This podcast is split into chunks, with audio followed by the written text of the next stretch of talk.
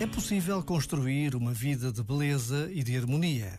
É possível conviver sem competir, usar sem estragar e ainda amar sem possuir.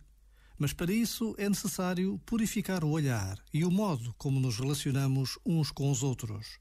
Vivemos num mundo que enfatiza o bem-estar material, o dinheiro, a competição, o sucesso, a excelência. Mas também sabemos como estas coisas se conseguem. E digo coisas porque nada disto acrescenta alguma coisa àquilo que de facto somos.